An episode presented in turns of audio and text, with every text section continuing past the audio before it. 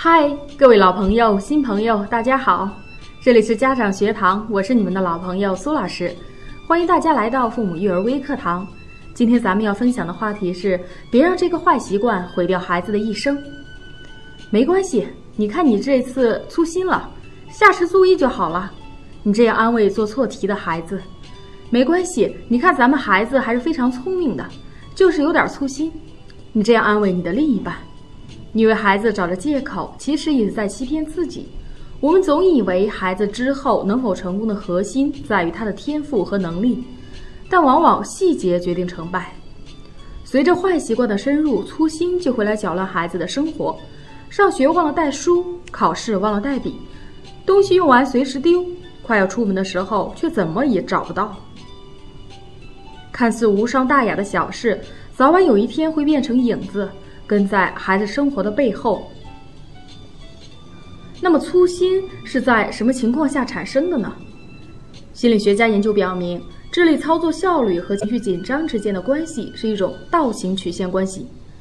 当情绪过分紧张或毫不紧张时，智力操作效率是最差的；当情绪在中等强度的紧张状态下，智力操作的效率往往是最好的。也就是说，当孩子十分松懈或特别紧张时，最容易粗心大意。那么，父母应该如何引导他们来改正呢？首先，儿童责任心。有了责任心，孩子在做事情时就不会敷衍了事、草率完结。建议家长让孩子参与到家务中，告知他们对家庭的责任感。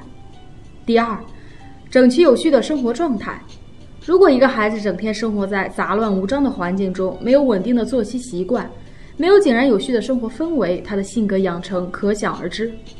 建议家长制定相对稳定的生活环境，带领孩子一起养成有秩序的生活圈。第三，集中精力的学习观，分神、跑神、开小差是导致学习粗心的直接原因。一个看书时全神贯注、看电视时聚精会神的孩子，往往学习都很好。建议家长尽力在孩子学习的时候营造一个安静的氛围。如果家长身体力行一起学习，那是最好不过的了。榜样的力量无穷大。第四，建立错题本。当发现孩子因为粗心而错误时，千万不要简单粗暴地惩罚孩子抄书五十遍，而是要陪着他们分析原因。建议父母将学习上遇到的错误记录下来，这个习惯养成会非常。对孩子长久的学习生活有帮助。第五，复查练习，实践比口头要求要有用的多。建议家长从错题本中拟定一些题目给孩子做，要求又快又准。有进步就给孩子充分的肯定，强化他的信心。第六，保持适当的紧张感。正如上文中提到的理论，保持适当的紧张感可以让智力行为发挥到最好的状态。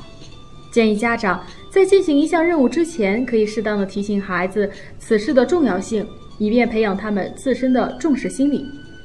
孩子在成长中遇到的每一个问题，都希望我们家长可以重视、了解，帮助孩子一起去解决和面对。今天的分享到这里就要结束了，更多精彩内容，请关注家长学堂资讯，咱们下次见。